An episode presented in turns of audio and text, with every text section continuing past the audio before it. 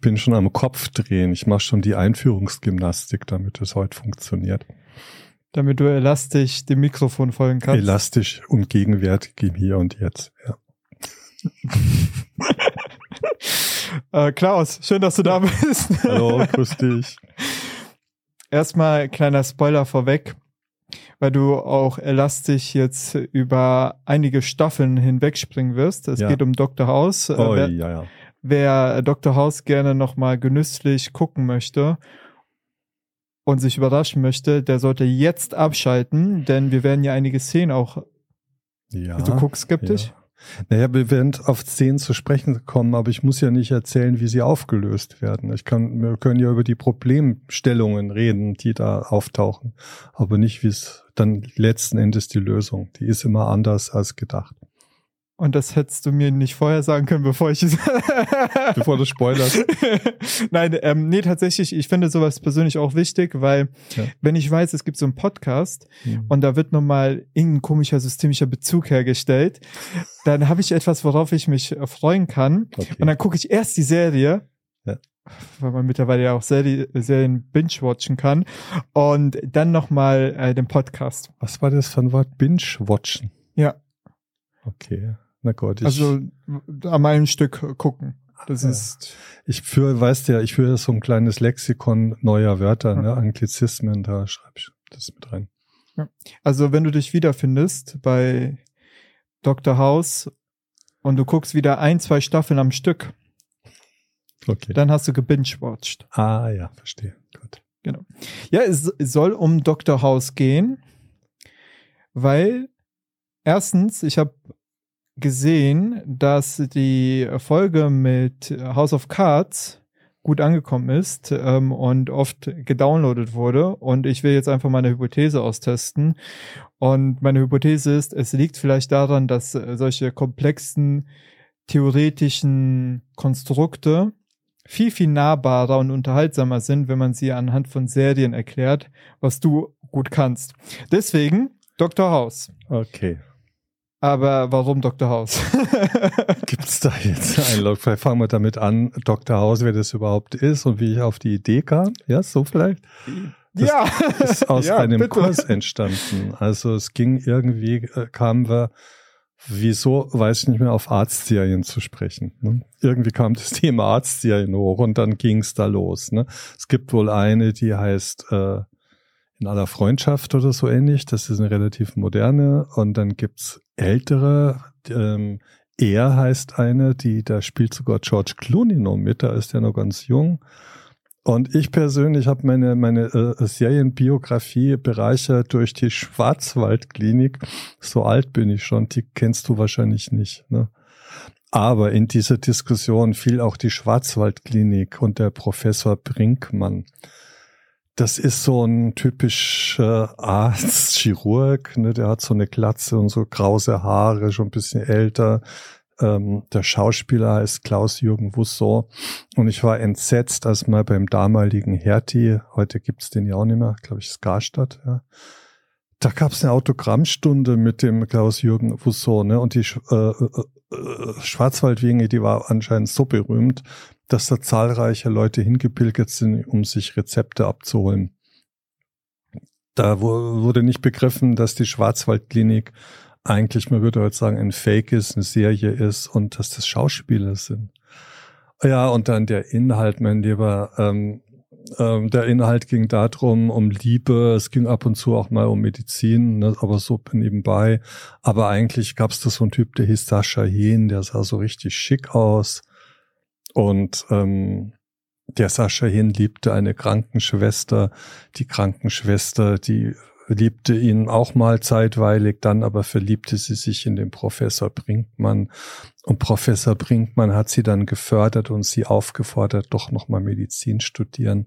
Dann hat sich die Krankenschwester in den Professor Brinkmann verliebt. Das Dumme war aber, dass der Professor Brinkmann der Vater von Sascha Hehn ist. Ne? Also er hat quasi seinem Sohn die Schwiegertochter ausgespannt und ging lieber selber mit der Schwiegertochter ins Bett.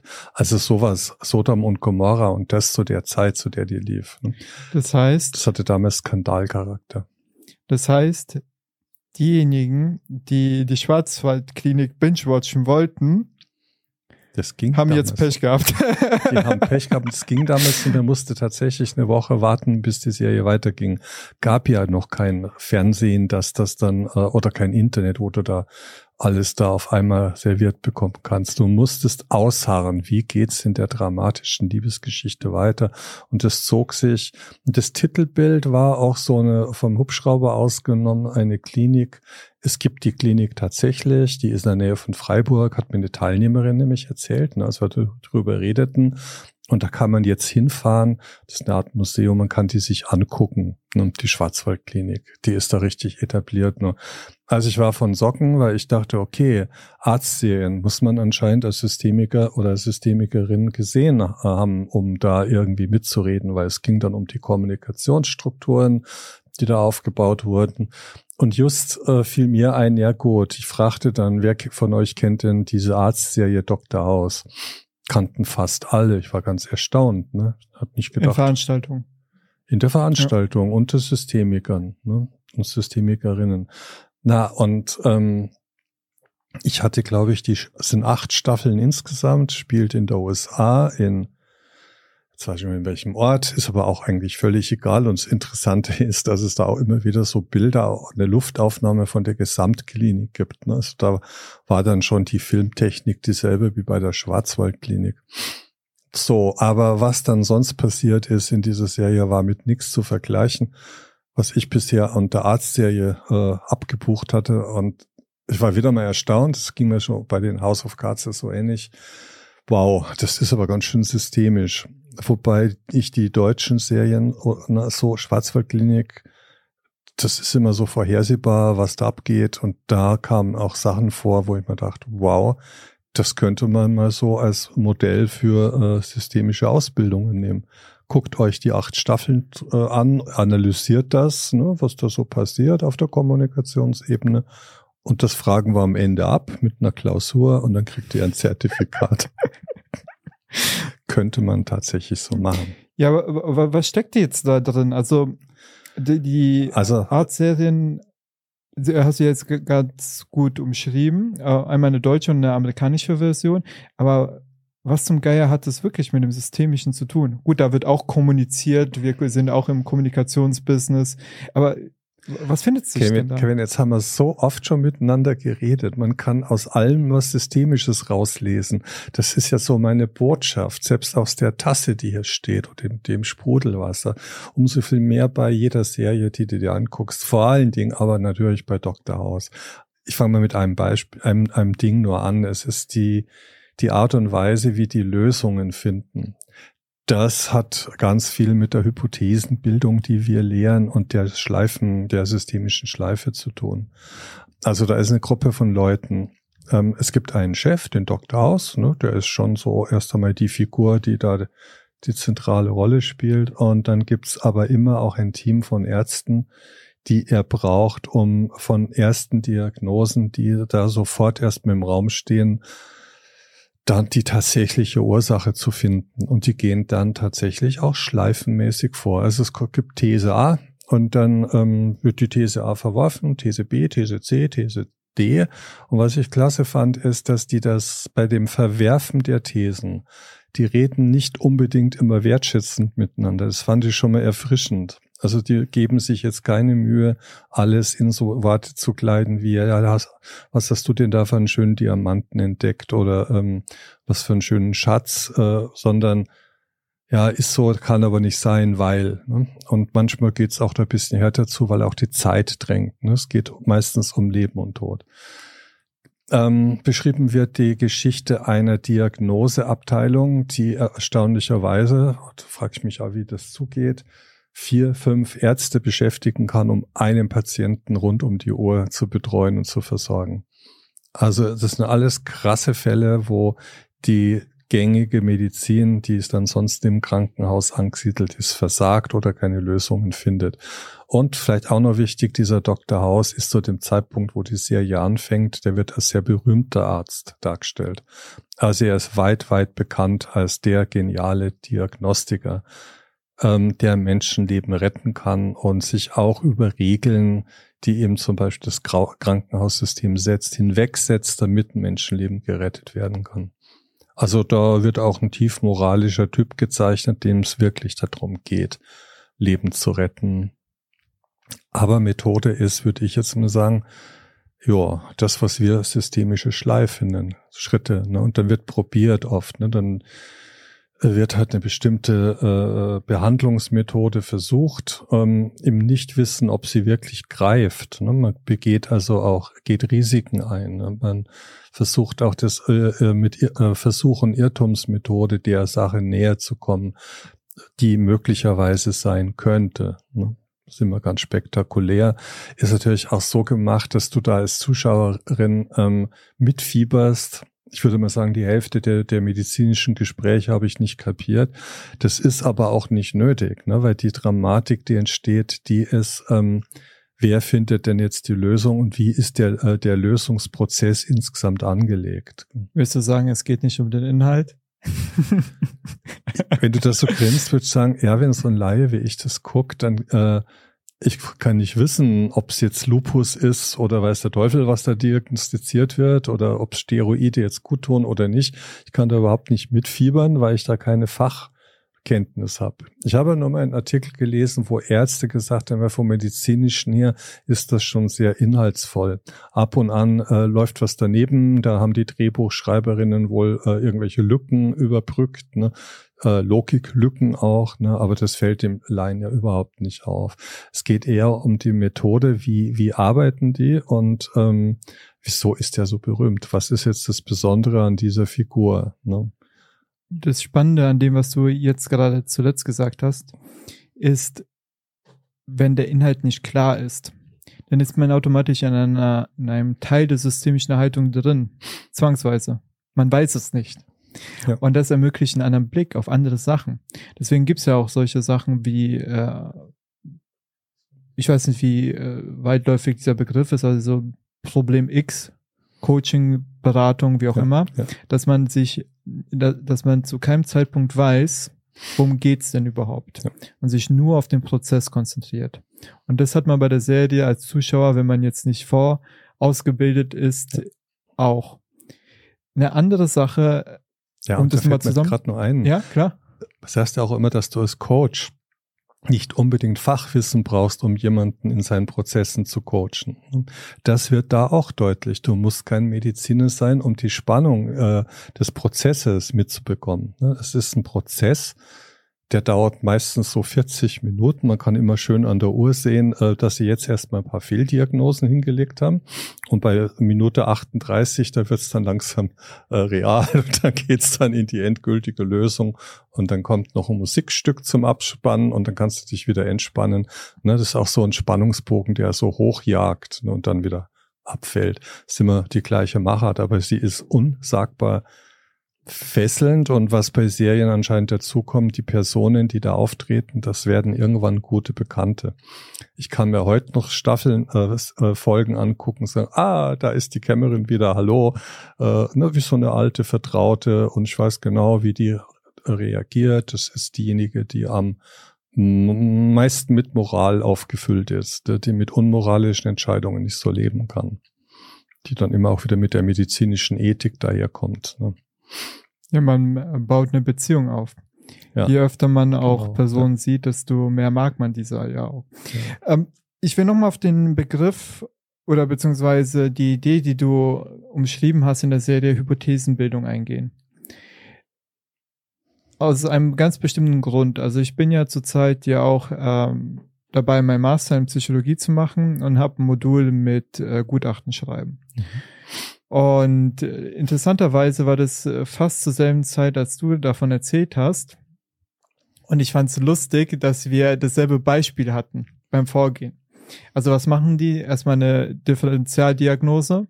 Also gucken, was könnte es sein? Also im übertragenen Sinne sind es ja die Hypothesen, die wir ja bilden und mit den Klienten zusammen. Und dann schauen wir äh, ein bisschen, nachdem wir das Feld aufgemacht haben, wie können wir es wieder kleiner machen? Wie können wir es wieder zu einer Handlungsfähigkeit ja. führen, ja. Ähm, indem wir gucken, was ja. ist es eben nicht? Und was ist dann, was bleibt dann übrig? Und das ist ja ganz klar, dass so eine Art von Diagnostik auch im Medizinischen gemacht wird. Aber du sagst, an dem Beispiel kann man auch sehr, sehr schön den Prozess mal beobachten, wie das vonstatten geht. Ja. Und nochmal dieser eine Punkt, weil man sicherlich auch in unserem Bereich das oftmals nicht nur positiv empfindet, zumindest aus meiner Erfahrung heraus, wenn ich mit äh, Beratern rede, ähm, das mit, jetzt hast du einen Schatz gefunden und so weiter, diese bildhafte, ähm, wohltuende Sprache. Da ist es ein bisschen rauer. Da geht's aber wirklich rapzapp. Ne? Man könnte sagen, in der Wirtschaft ist es ähnlich. Im Sozialen vielleicht mhm. dann eher so mehr mit der Schatzsuche und im wirtschaftlichen Bereich ist es dann so, okay, jetzt muss man PS auf die Straße. Welche Bedeutung hat eben dieser Umgang bei dem Prozess? Ja, das ist jetzt eine Deutungssache. Also ich kann jetzt nur von mir reden. Ne? Du fragst nach einer Bedeutung, das ist eine allgemeine Kategorie. Also für ähm, für mich ist die Sprache, die da verwendet wird, fast schon notwendige Voraussetzung, um eine Lösung zu finden. Es ist eine, wie du sagst, harte Sprache. Es ist äh, ähm, manchmal auch nicht unbedingt sehr wertschätzend, was wir wertschätzend nennen würden, sondern da fällt schon aber, nee, also Blödsinn, das kann es doch nicht sein, weil, ne, dann kommt aber immer auch eine Begründung dazu. Also dieses Spiel zwischen äh, These aufstellen und These verwerfen ist ein sehr hartes Spiel. Ähm, und äh, manchmal ist es auch so, dass diese äh, Teammitglieder auch ähm, sich dann entsetzt abwenden. Also es sind schon auch mal so Situationen, wo einer rausrennt und sagt, ja so nicht oder so. Ne? Aber das Team kommt immer wieder auch zusammen, weil die das von vornherein wissen, dass es da so abgeht und dass auch eine gewisse Härte notwendig ist. Also ich würde mal sagen, eine bestimmte Linearität auch oder Wertschätzung auch im Zugestehen von harten Worten, weil nochmal, weil der Zeitdruck riesengroß ist. Ne? Da liegen verletzte Patienten, die, was der Teufel, äh, da eingeliefert werden und in Not sind, gerade noch so mal reanimiert wurden. Und jetzt geht es darum, möglichst schnell ins Handeln zu kommen. Sie haben nicht viel Zeit, um Hypothesen zu bilden. Ne? Wie wird es vielleicht bei einer Supervision dann schön ausbreiten können mit einem Supervisor oder mit einem Klienten? Vielleicht sogar über mehrere Sitzungen Thesen aufbauen können. Die Zeit ist nicht. Und das ist schon beeindruckend, dass Sprache auch hier meiner Meinung nach eine Wirklichkeit erzeugt, weil der, der Haus ist schon, er wird als äh, schon auch äh, auf der einen Seite genial beschrieben, auf der anderen Seite aber auch als gebrochene Existenz, weil er hat ein kaputtes Bein, das ihm permanent Schmerzen bereitet. Dieses kaputte Bein braucht's aber, damit er unter Druck ist. Also er handelt unter körperlichem Druck und kommt da auf gute Fragen, aber auch auf manchmal hochsarkastische Äußerungen, aber auch philosophische Äußerungen. Ähm, was sehr spannend ist in diesen Folgen, ist, dass, er, dass es immer auch wieder äh, um Medizinethik geht, manchmal auch um Politik. Ne? Und was darf man, was darf man nicht, wo sollte die Grenze sein? Es kommt in einer Folge das Thema Triage vor, ne, was ja bei uns in der Pandemie so eine Rolle spielte. Und das ist schon genial aufbereitet von den, von der Art und Weise, wie das dann szenisch äh, umgesetzt worden ist, filmisch von, von, äh, von den Techniken her, wie dann das Thema eingeführt wird. Es ist nie kitschig, ne, wie in der Schwarzwaldklinik, sondern fühlst dich dann von diesen ethischen Debatten, also ich fühle mich da zutiefst betroffen und denk dann weiter, auch wenn die Folge vorbei ist. Ne? Dann denke ich mir, okay, eine, in einer Folge zum Beispiel, äh, das war in der zweiten Staffel, in der ersten Folge, ich spoilere das Ende jetzt mal nicht. Da geht es um einen zum Tode Verurteilten, der im Todestrakt sitzt, ne, der auf einmal Symptome zeigt von einer Krankheit. Ne, dann wird er da mit dem Rettung, dann kommt Haus und untersucht den persönlich sogar. Und dann sagte, der muss ins Krankenhaus. Das verweigert die Knastleitung erstmal, weil er ja im Todestrakt ist und die Vorschrift sagt, er darf da nicht raus aus dem Todestrakt. Ja, der Haus setzt dann den Knastleiter unter Druck, sagt also, wenn jetzt der nicht rauskommt, dann werden sie das verantworten müssen. Und dann merkst du schon, dass jetzt die Frage im Raum steht, aber der ist doch zum Tode verurteilt. Wenn der jetzt an der Krankheit stirbt, der hat nächste Woche eh seinen Hinrichtungstermin. Sollen wir jetzt noch so einen riesen Aufwand betreiben und den sein Leben zu retten? Und die Frage ist dann der eigentliche Hintergrund, der Spannungsbogen von der ganzen Folge. Ne? Ist es legitim, eine zum Tode verurteilten, eine hochteure Diagnosemedizin zur Verfügung zu stellen, wo fünf Ärzte um dem sein Leben ringen. Oder sollte man ihn einfach nicht einfach nur sterben lassen, ihm vielleicht eine Spritze geben, die das nicht, äh, das Sterben nicht so erschwert. Ne? So Haus kämpft um das Leben und erwartet von seinem Team, dass sie sich mit der Frage äh, dann auch wirklich vertieft auseinandersetzen. Er fordert die da heraus. Sagt er, okay, dann gibt mir einen Grund, ab was für eine Strafzumessung ähm, ein Leben wieder äh, rettenswert ist. Also kann ich auch einem Dieb äh, die Spritze geben. Ne? Er hat ja gegen die Gesellschaft versagt oder einem Betrüger oder einem Vergewaltiger. Ne? Ähm, der Typ hatte vier Leute umgebracht und die Argumentation seines Teams ist, der hat vier Leute umgebracht, also muss er auch sterben und ist auch zum Tode verurteilt. Ist doch nur gerecht. Die kamen also mit einem anderen Gerechtigkeitsbegriff. Und darum dreht sich ähm, vor dem Hintergrund der Krankheit äh, also messerscharfe Debatten, die wirklich gut geführt werden, auch vom Drehbuch her, von der Sprache, die diesen Schauspielerinnen in den Mund gelegt werden. Das hatte ich so noch nicht erlebt in äh, anderen Arztserien. Ne? Mit allem Sarkasmus, Zynismus, mit Wut, mit, mit Trauer, mit äh, Verstehen. Ne? Ähm, also da, da wechseln bei den Teammitgliedern auch die, die Emotionen, äh, während sie aber dann trotzdem alle versuchen, dem das Leben zu retten. Letzten Endes arbeiten sie alle an dem gemeinsamen Ziel, trotz aller Schwierigkeiten. Das war die, das Ende der zweiten das Staffel? Das war die erste Folge in der zweiten Staffel. Ah, die erste in der zweiten Staffel, okay. So, und das Besondere an dem Fall war, dass äh, auch erstmal nicht rausge... Es gab auch verschiedene Diagnosen, was dem fehlen könnte. Die erste, eine der ersten war, man hatte äh, so ähm, Tintentoner gefunden in einem Lagerraum und äh, es stellte sich raus, dass er davon getrunken hat. Ne? Und dann waren erstmal, das Team war dann erstmal zufrieden. Ne? Und jetzt kommt ein zweites äh, Merkmal, das äh, beeindruckend ist die, das könnte man in die Organisationsentwicklung passen, ja, vielleicht aber auch ins Coaching, die Bereitschaft, ähm, äh, Zufälle, ähm, die sich ergeben, ähm, dann nutzen zu können, um weiterzukommen. Also sich so anregungsoffen für Zufälle zu sein. So hat es Meluman beschrieben. Ne? Es braucht eine Anregungsoffenheit für Zufälle. Und das kommt auch in diesen Folgen immer wieder äh, rüber, dass wenn die meisten Fälle werden durch Zufall aufgelöst. Ne? Die haben es da eine, ewig lang ähm, die Kante gegeben untereinander ne? und dann entsteht auch teilweise mal Verzweiflung, weil sie einfach die Lösung nicht finden und es dem Patienten immer schlechter geht. Und dann fällt irgendeine Metapher, es passiert irgendwas, was mit dem Fall gar nichts zu tun hat. Und das ist dann die Genialität, in Anführungsstrichen jetzt das Wort Genialität von Haus, das wahrzunehmen. Ne? Da sagt dann seine Chefin so einen Satz, äh, ja, äh, dass man da irgendwie doch nie da was sieht, wo man was sehen müsste, sondern woanders, aber aus einem ganz anderen Kontext. Und das ist für ihn der Hinweis, dass er woanders, ganz woanders gucken muss. Ne? Etwas, womit man nie rechnen würde. Und letztendlich ist der Typ dann an einer ganz anderen Krankheit erkrankt als äh, all die Diagnosen. Aber es kam kein Arzt drauf. Sie kamen drauf, weil sie eine Offenheit für den Zufall hatten. Ganz toll. Also wie das mit dem Zu mit der Spiel mit den Zufällen da inszeniert wird in der Serie.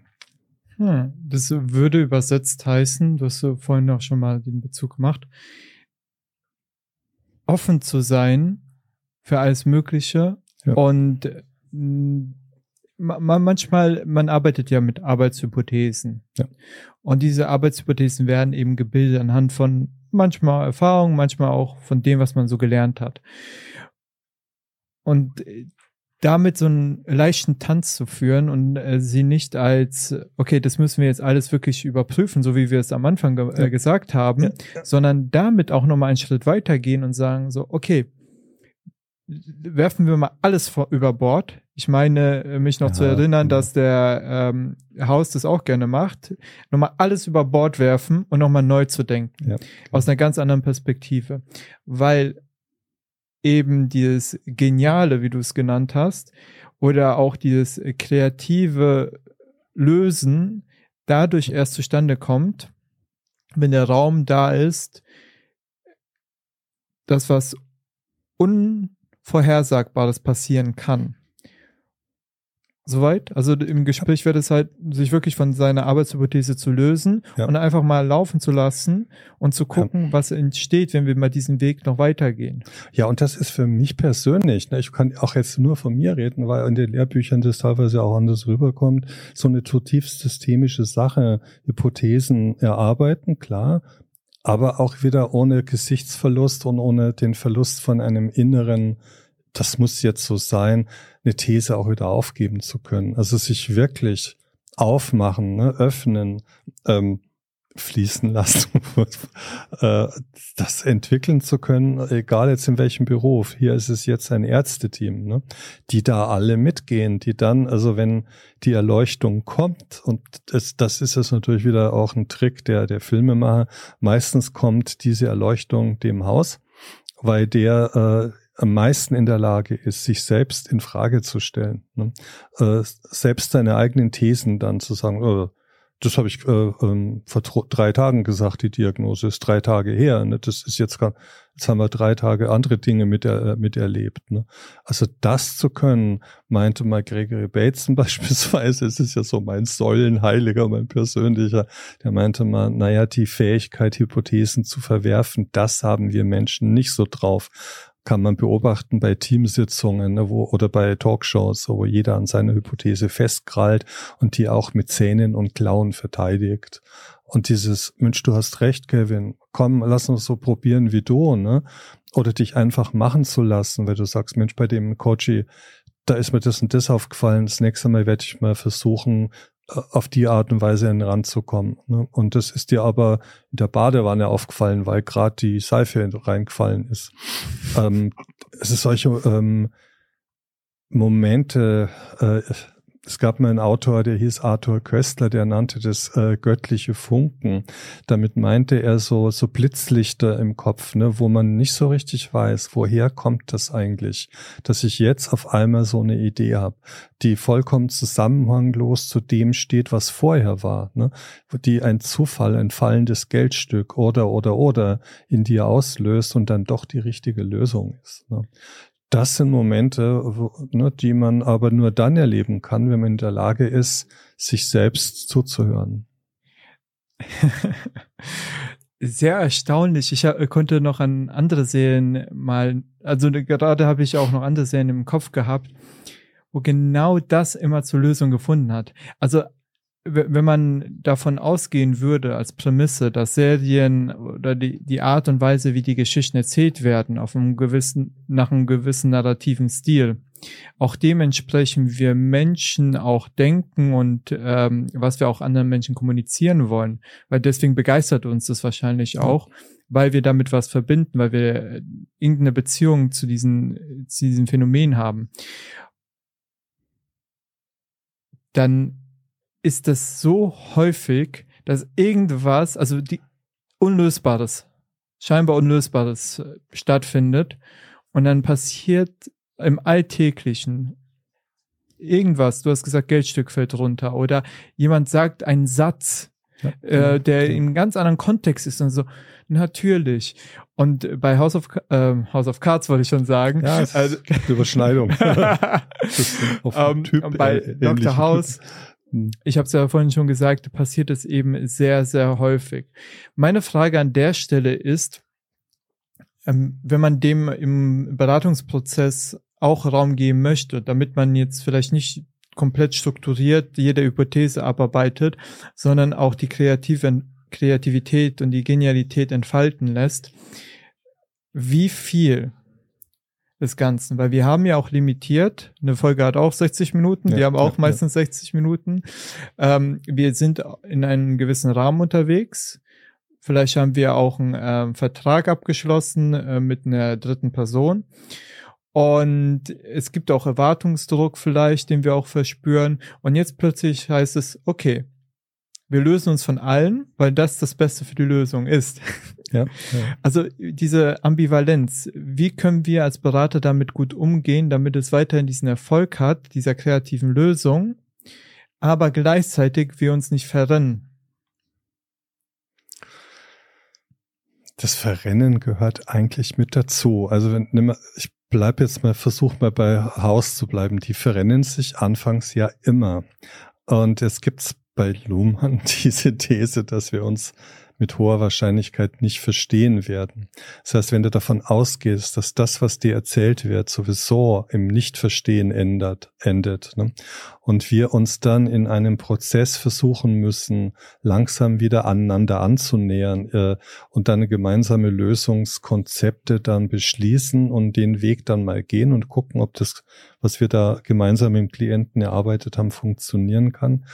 Ähm, dann verhindert das eigentlich so ein Scheitern, so ein plötzliches Scheitern. Also es müsste von Anfang an so ein gemeinsamer Weg sein, den du gehst. Und dann kannst du auch gemeinsam umkehren. Dann kannst du auch dem Coach sagen oder dem Klienten, nee, also das, was wir uns da jetzt ähm, vorgestellt haben, wird so nicht funktionieren. Ich weiß nicht, ob ich schon erzählt habe, dass ich mal Schuldenberater war. Da gab es viele Momente, wo ich die Lösung im Kopf hatte und wo ich so ähnlich, äh, was wir schon mal besprochen haben, mein Ego mich dazu trieb, dem Klienten eine Lösung aufoktroyieren zu wollen. Ne? Zu sagen, Mensch, so geht's, da ist die Lösung. So, wenn du den Weg gehst, dann wirst du schuldenfrei und dann klappt es mit deiner Ehe wieder und mit deinem Job und du wirst richtig glücklich. Ne? Ja, und dann gehst du da ein, zwei Schritte und drängst den Klienten dazu mit aller Autorität, die man da als Berater hat oder die ich damals hatte.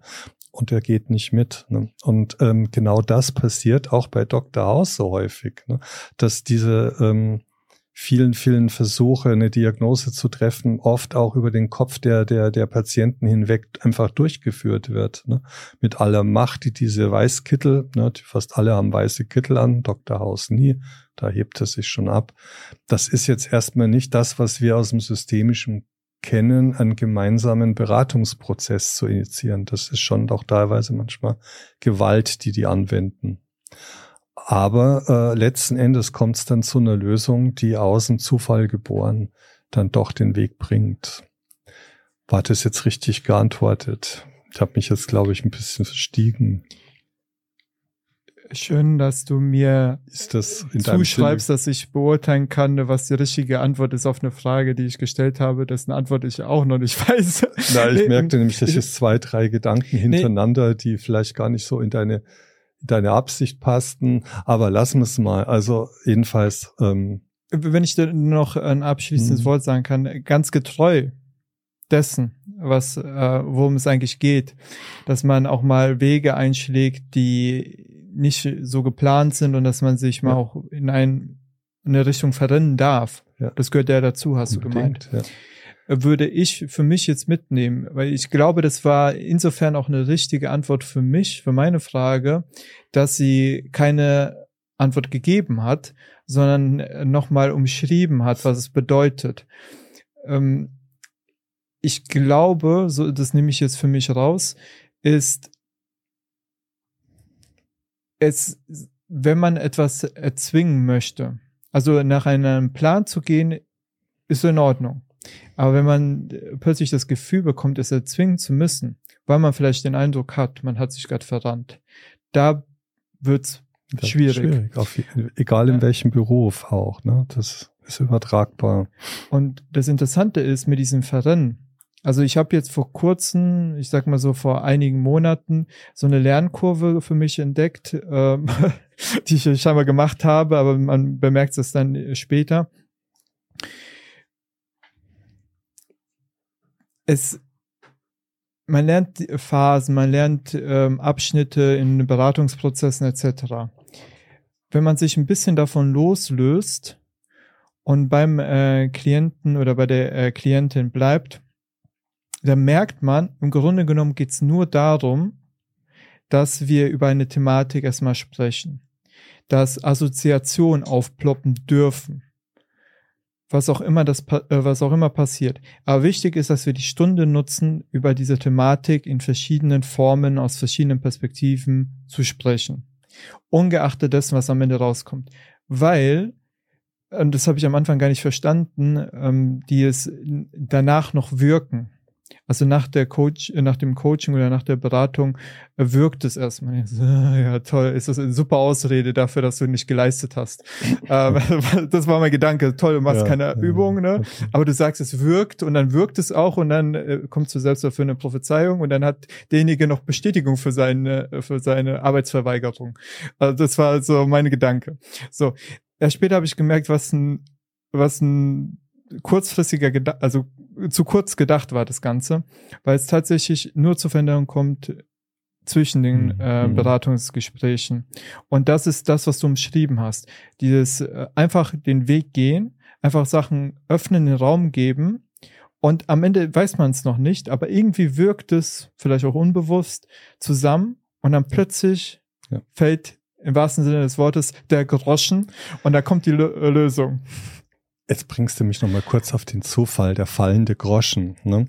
Ähm, Berat, was für Zufälle ergeben sich denn in Beratungssituationen? Ne? Wenn ich da so zurückgucke, da denke ich mir, mein Gott, es waren verschiedenste Sachen. Eine Frau hat sich mal äh, ähm, den Fußabsatz abgebrochen ne? ähm, beim Reinkommen, beim Joining. Ne? Ähm, die war aber auch humorvoll drauf und hat gesagt, ist das jetzt eigentlich ein Bild für Ihre Situation? Na, äh, kennen Sie das? Kommt es häufiger vor, dass Ihnen buchstäblich äh, der Schuhabsatz wegbricht? Und das war eine spontane, intuitive Sache, war aber ein Volltreffer. Also äh, ich hätte das ja nie vorplanen können, dass der einen Schuhabsatz abbricht. Ne? Äh, aber äh, wenn solche Ereignisse passiert sind, ist es mir eigentlich ähm, durch Übung, würde ich mal sagen, immer wieder mal gelungen, das einzubauen in den Beratungsprozess, wenn ich merkte, dass das Ereignis, was sich gerade ereignet hat, eine Bedeutung hatte oder was man metaphorisch verwenden konnte. Oder Zufälle sind auch oft Metaphern, die die Leute bringen. Ähm, na, ich hatte so eine ganz witzige Sache, wo einer gesagt hat, er muss immer sein, äh, seine Frau würde sagen, er dürfe sein, seinen Job nicht wechseln, er soll doch bitte die Arschbacken zusammenkneifen. Und dann fiel mir ein, äh, mit dem gemeinsam mal durch den Raum zu laufen, um ihm zu fühlen zu geben, wie das ist, wenn man die Arschbacken zusammenkneift.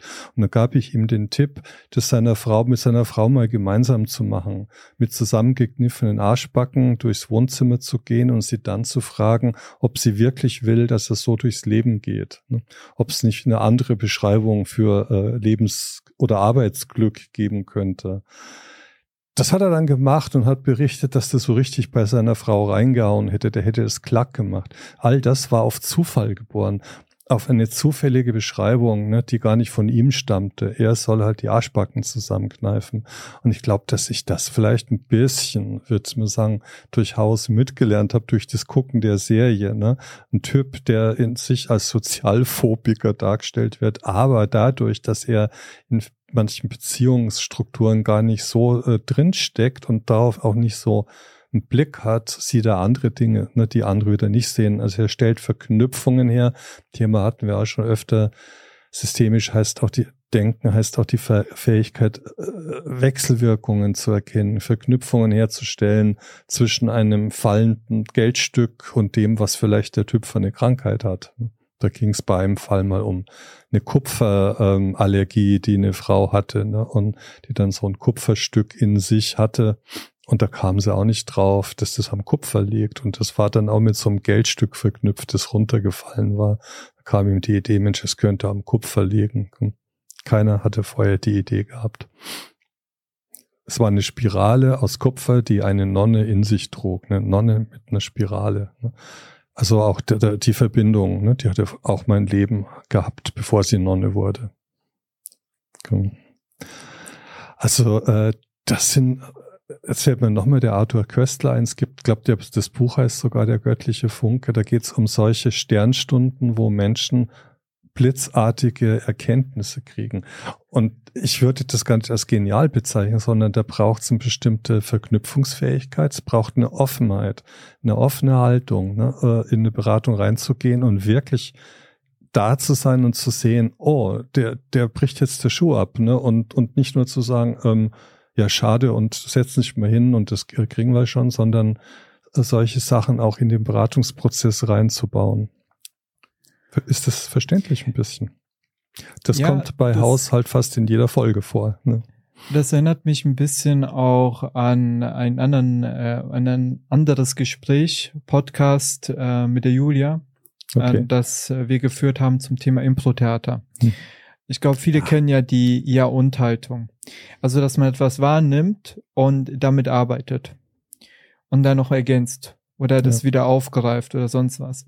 Ich habe auch in meiner Erfahrung, aber ich beobachte das auch bei vielen anderen und bei guten Gesprächen von, wir hatten vorhin sogenannten Naturals, die jetzt nicht eine Weiterbildung machen mussten, um äh, mit Leuten ähm, auf einer guten Beziehungsebene kommunizieren zu können die greifen das auf und da entsteht so eine Art von Wertschätzung, die man sofort spürt und du kannst es auch den Leuten ansehen. In ihrem Gesicht, die freuen sich. Ja. Jemand hat meinen Punkt, der, der mir wichtig war, aufgegriffen. Und im Grunde genommen ist es genau das. Also das, was das Leben einem gibt, das, was gerade passiert, wie auf einer Bühne zu nehmen und damit zu arbeiten. Und dann äh, wäre man ja definitionsgemäß agil unterwegs, so wie das heute halt heißt, oder?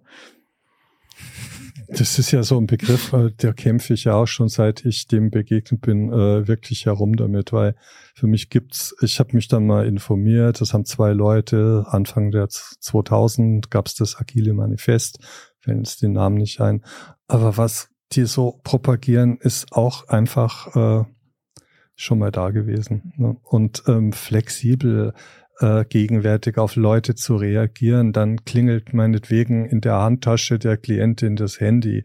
Das sind doch Steilvorlagen, ne, wo man was draus machen kann. Ähm, man kann das natürlich auch übersehen, aber äh, meistens sind solche Zufälle, wenn sie sich denn ereignen, einfach eine tolle Sache. Ne? Oder wenn jemand tatsächlich störend reinkommt, ne?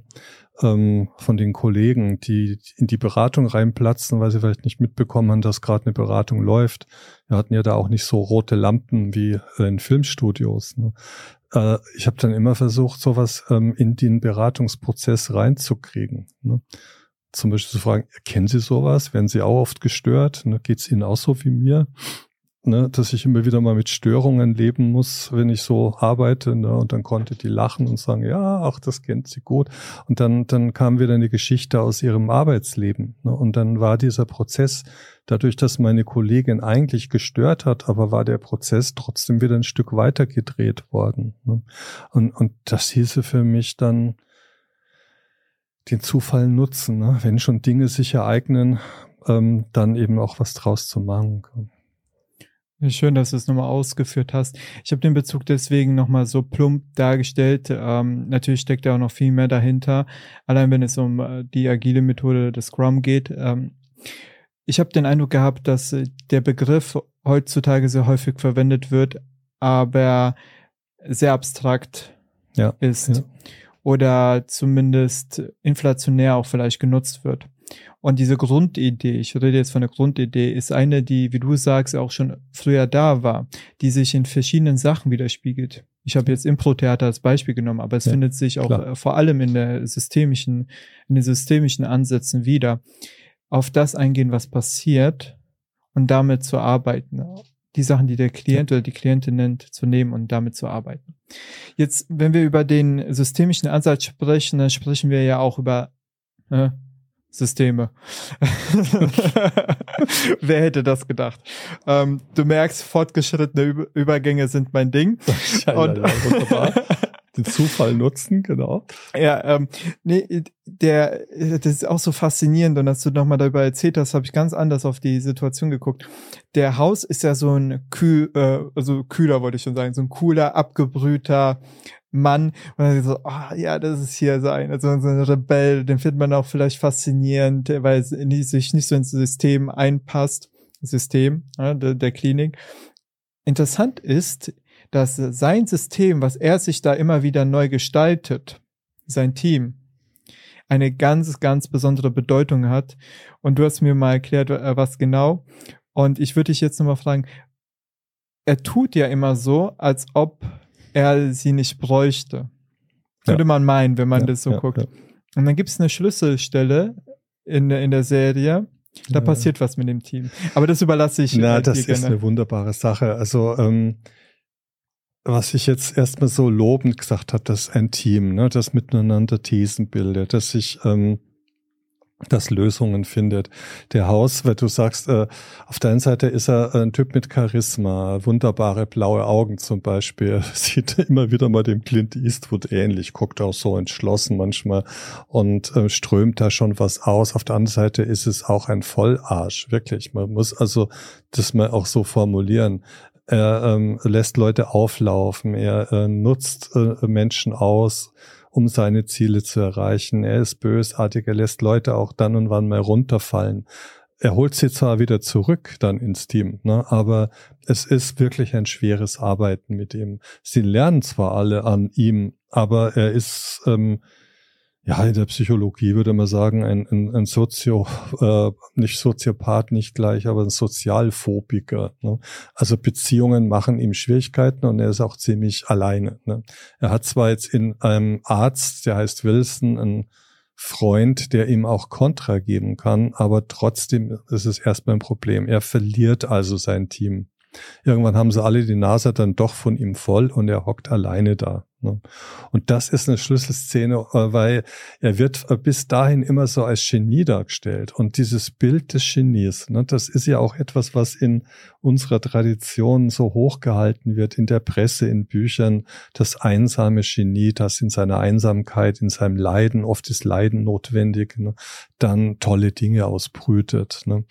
Und ähm, es gibt dann aber, das ist so ein krasser Übergang. Er sitzt also allein da und sagt zu seiner Klinikchefin, ich brauche kein Team, ich krieg das alleine hin. Da ist da wie so ein störrischer Bub und dann siehst du aber, wie er da alleine hockt, an einem schwierigen Fall arbeitet mit seiner Tafel, wo er sich selbst dann da so die Ideen gibt, dann kommt nicht weiter. Dann kommt ein Putzmann rein, so ein untersetzter älterer Mann mit, mit seinem Eimerchen und seinem Wägelchen.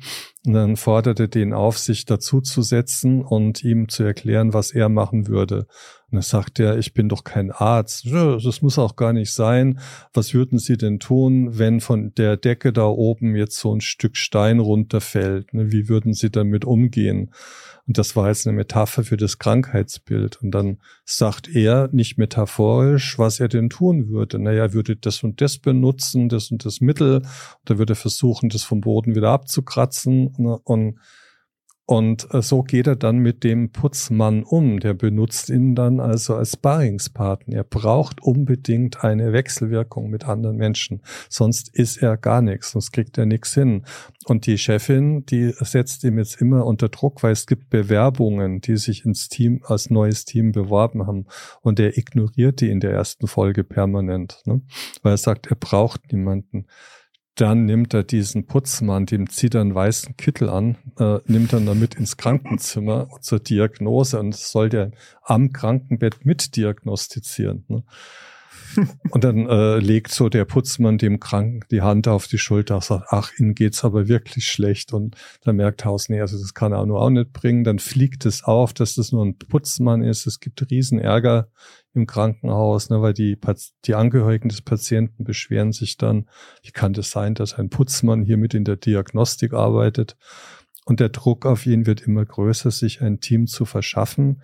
Und ich denke, am Ende der, der zweiten Folge spätestens der äh, vierten Staffel schweren Herzen sagte dann, okay, ich brauche ein Team. Er sieht es dann ein, dass er ein System braucht, dass es Rückkopplungseffekte braucht. All das, was wir im Systemischen so wichtig finden, was ein System ausmacht.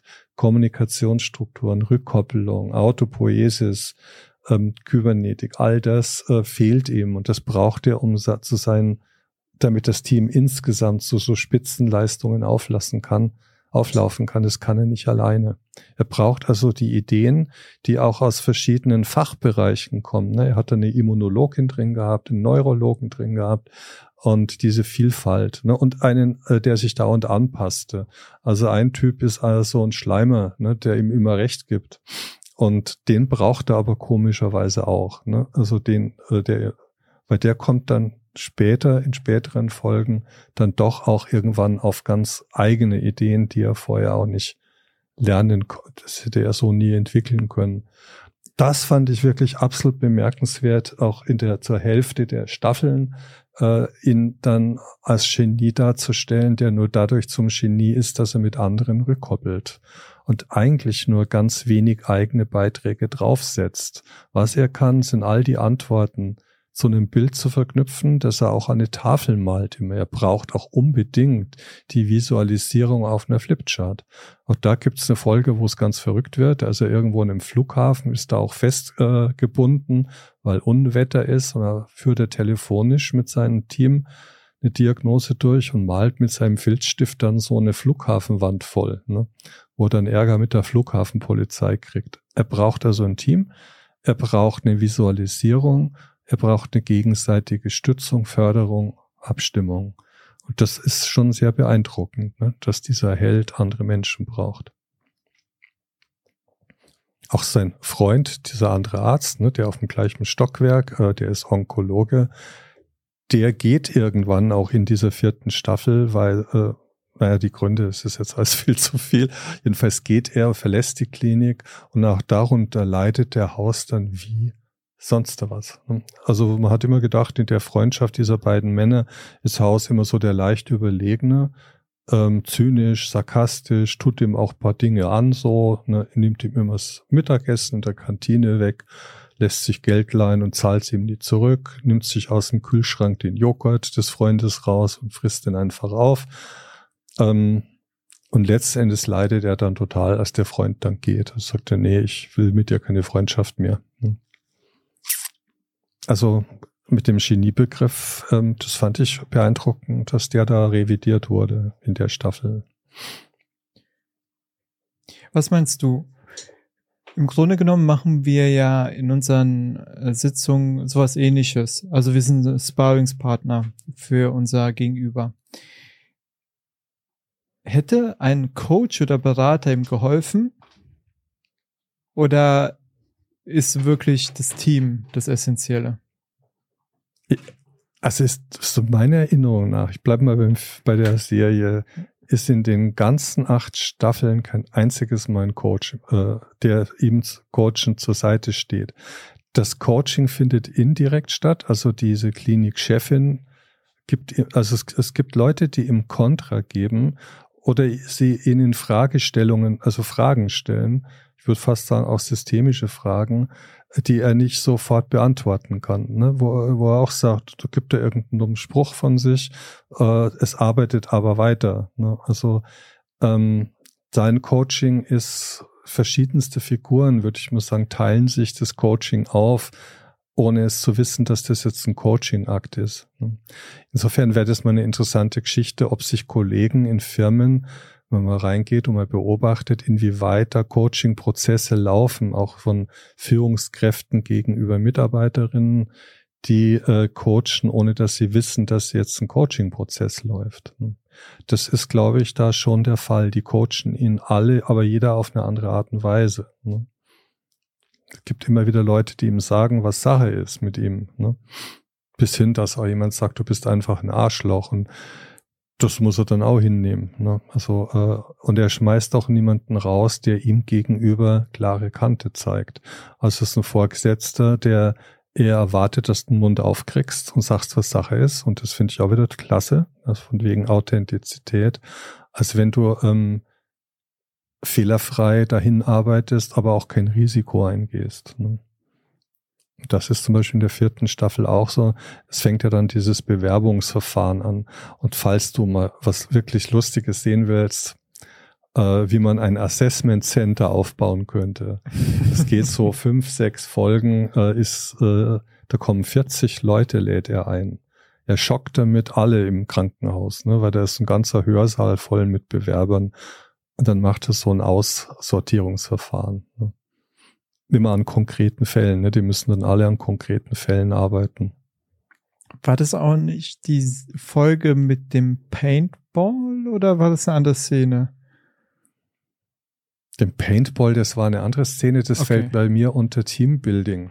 Also der Haus. Okay, Moment, bevor wir da weitergehen, ja. ähm, ich, ich will transparent machen, was ich mit meiner Frage ein bisschen ja, okay. so intendiert ja. hatte. Und zwar, es geht ja auch irgendwo um Nachhaltigkeit in unserer Arbeit. Ja, okay. Nicht irgendwo eigentlich sollte das ja unser Ziel sein. Mhm. Auch wenn wir natürlich sehr dankbar sind für jeden Auftrag, den wir bekommen. So. Jetzt ist die Frage, wie kann man eventuell, wenn man eine Führungskraft berät, coacht, den Rahmen auch geben, dass die Führungskraft weiterhin von diesem Austausch, den wir anbieten, der für manche Menschen was ganz Besonderes ist, weil sie das eben nicht haben in ihrem Umfeld. Wie kann man das gewährleisten? Und bei Haus ist es ja so, er bekommt ja automatisch ein Coaching, was eventuell auch nochmal eine ganz andere Qualität hat als mit einem Coach durch sein Team. Und dieses System, was er da hat, das aufrechtzuerhalten, ist für seine, für sein Leben, für sein Wohlbefinden, für seine Performance essentiell. Genau. Und deswegen wollte ich da nochmal nachfragen, vielleicht wäre es ja auch eine Idee, dass man vor allem ähm, bei Führungskräften Themen bespricht, wie es ähm, wird man zwangsweise ja auch machen, aber da nochmal die Gewichtung auch drauf legt auf dieses System, um es nachhaltig zu gestalten und was die Person dafür halt äh, tun kann. Denn oftmals versucht man in solchen Coachings, habe ich die Erfahrung ähm, gemacht, irgendwie äh, es es zwar mitzugestalten, aber eher auf eine manipulative Art und Weise. Die sollen jetzt performen und jetzt machen wir das und so und so. Aber der Blick, was gibt das Team, der Führungskraft, was darf, was davon nicht verloren gehen darf, oder was noch aufgebaut werden muss als Ressource für die Führungskraft, außer dass die Leistung ja, gebracht wird. Ja. Äh, das fand ich nämlich ziemlich spannend und das habe ich ein bisschen daraus gehört. Du, das ist aber jetzt eine ganz andere Schiene. Da steckt sogar äh, Potenzial für vielleicht was Neues drin. Du, äh, um die Führungskraft weiterzubringen, coachst du das Team, nicht die Führungskraft. Ah. Ähm, und äh, kalibrierst das Team so, dass das Team das entwickelt, was die Führungskraft braucht, um ähm, sich je nach äh, Kontext ähm, ähm, zielorientiert verhalten zu können. Das ist ja das, was bei Haus passiert. Das bringt mich auf eine Idee, vielleicht für ein neues Coaching-Format. Ähm, die, die, die äh, indirekte, das indirekte Coaching. Also du coachst das Umfeld des, der Führungskraft. Ne? Ja, und die Führungskraft braucht dann gar nicht mehr direkt von dir gecoacht zu werden, weil du greifst ähm, in die Kommunikationsprozesse dieses Gesamtsystems ein. Und da muss nicht unbedingt mit dem, äh, mit der Führungskraft direkt arbeiten. Es ist doch eine pfiffige Idee, oder? Ja, ich muss sagen, ich, ähm, Nennt man ich habe ein bisschen Kontext-Coaching oder so. Bitte? Das nennen wir dann Kontext-Coaching. Ja, ja schreiben ja. ein Buch drüber und dann werden wir berühmt, mein Lieber. ja, wobei, ähm, wenn meine Bauchschmerzen ein bisschen aufgelöst werden können, weil okay, ich immer, äh, ich, ich habe immer ein, äh, ein selber ein Problem damit, wenn etwas äh, versucht wird, intransparent dem der okay. Person, für die ja. es was Gutes tun soll, okay. gemacht wird. Auf der anderen Seite, natürlich machen wir sowas tagtäglich, unbewusst sowieso. Also jedes Wort, was wir vielleicht jemanden sagen, wir streuen ja auch Dinge ein. Und äh, wenn man jetzt in so einer Organisation mit ähm, irgendjemanden aus einem Team redet, dann ist es ja eine, ein Unterschied, der reingebracht wird in das System, in die Wechselwirkungsprozesse. Und die Frage ist, was ein Unterschied? Abhängig vielleicht davon, was wir sagen, wie wir es sagen und vor allem, wie die andere Person das aufnimmt weil das verändert dann Verhaltensweisen eventuell, die sich auf diese Person, äh, die verändert werden soll, in Anführungszeichen. Ähm, Moment, wie habe ich meinen Satz gerade angefangen? das ja, ich kann das schon ja. mit der Transparenz und so. Das ist bei Haus nicht so. Also er lässt nicht immer und überall äh, sein Team an seinen Gedankengängen ähm, teilhaben. Also äh, das wird da eingeschränkt. Ne? Das ist dann schon so, dass wenn er eine geniale Idee hat beispielsweise, durch Zufall produziert, dann rennt er aus einem Gespräch, was gerade läuft, ne? rennt er hinaus und ist fort und setzt dann äh, die Idee sofort alleine auch ohne Team dann in die Tat um. Das ist ganz häufig ein Ende. Ne? Und ich sagen würde, ja, endet hier auch der systemische Ansatz. Ne? Wir sind ja transparent, wir würden mit dem Team reden. Ne? Was haltet ihr davon? Mir ist gerade die und die Idee gekommen. Nein, er handelt dann unmittelbar und da wird er auch hierarchisch, das nimmt er sich als Chef dieser Gruppe dann auch heraus, ne, dass er dann doch das letzte Wort hat, immer. Ne? Und ähm, das ist so etwas, was mir so ein bisschen aufstößt, wo ich mir denke, okay, auf der anderen Seite ähm, wäre das schon mal eine Diskussion wert, ne, ob man, ähm, ja, ich muss mal drüber nachdenken. Deine Einwände, die treffen mich schon, ne, dass das intransparent und moralisch auch nicht okay ist. Aber es wäre eine Interventionsform. Das wäre zum Beispiel eine neue, eine, eine Technik, ne, die man mal ausprobieren könnte. Vielleicht in bestimmten Situationen das Umfeld eines Systems zu ändern und in der, also über, also Stefan Köhler hat das mal über Bandespielen genannt, ne? Also ich äh, interveniere ganz woanders. Also der hat es zum Beispiel so beschrieben, dass ich eine äh, Regelung auf der informalen Seite einer Organisation einführe, im Wissen, dass die Debatten auslösen wird in den, ähm, ja andersrum, auf der formalen Seite führe ich einen neuen Prozess ein irgendetwas, ne, äh, neue Vorschrift, auch schriftlich, kriegen alle geschickt, im Wissen, dass das auf den informalen Seiten der Organisation Debatten geben wird und dann zu beobachten, was passiert informal. Wie verarbeiten Mitarbeiter das? Wie gehen die mit einer nicht ganz so ernst gemeinten Dienstanweisung um oder einer Fake-Dienstanweisung, die überhaupt nicht ernst gemeint war. Ne? Und das sind schon äh, taktische Methoden aus dem systemischen äh, äh, aus der äh, systemischen Trickkiste. Also die Diskussion über Eck zu führen, ne? nicht direkt transparent, sondern und das macht Haus halt auch relativ häufig durch seine Formen, seine Teambildungsmaßnahmen. Ja, ich, ich habe gerade nach einem Beispiel gesucht, auch. Hm. Also mal angenommen, wir hätten jetzt einen Chef. Chef. verrückt. Ja. Mal angenommen, hätten du, du, du hast jetzt einen Chef und äh, ich kenne ihn und du fragst mich, hey, was ist es für einer? So, jetzt passiert was Interessantes, weil je nachdem, was ich jetzt sage, beziehungsweise auch nicht sage, ähm, wird es eine Auswirkung haben auf, wie du äh, mit der Person dann wahrscheinlich äh, umgehen wirst.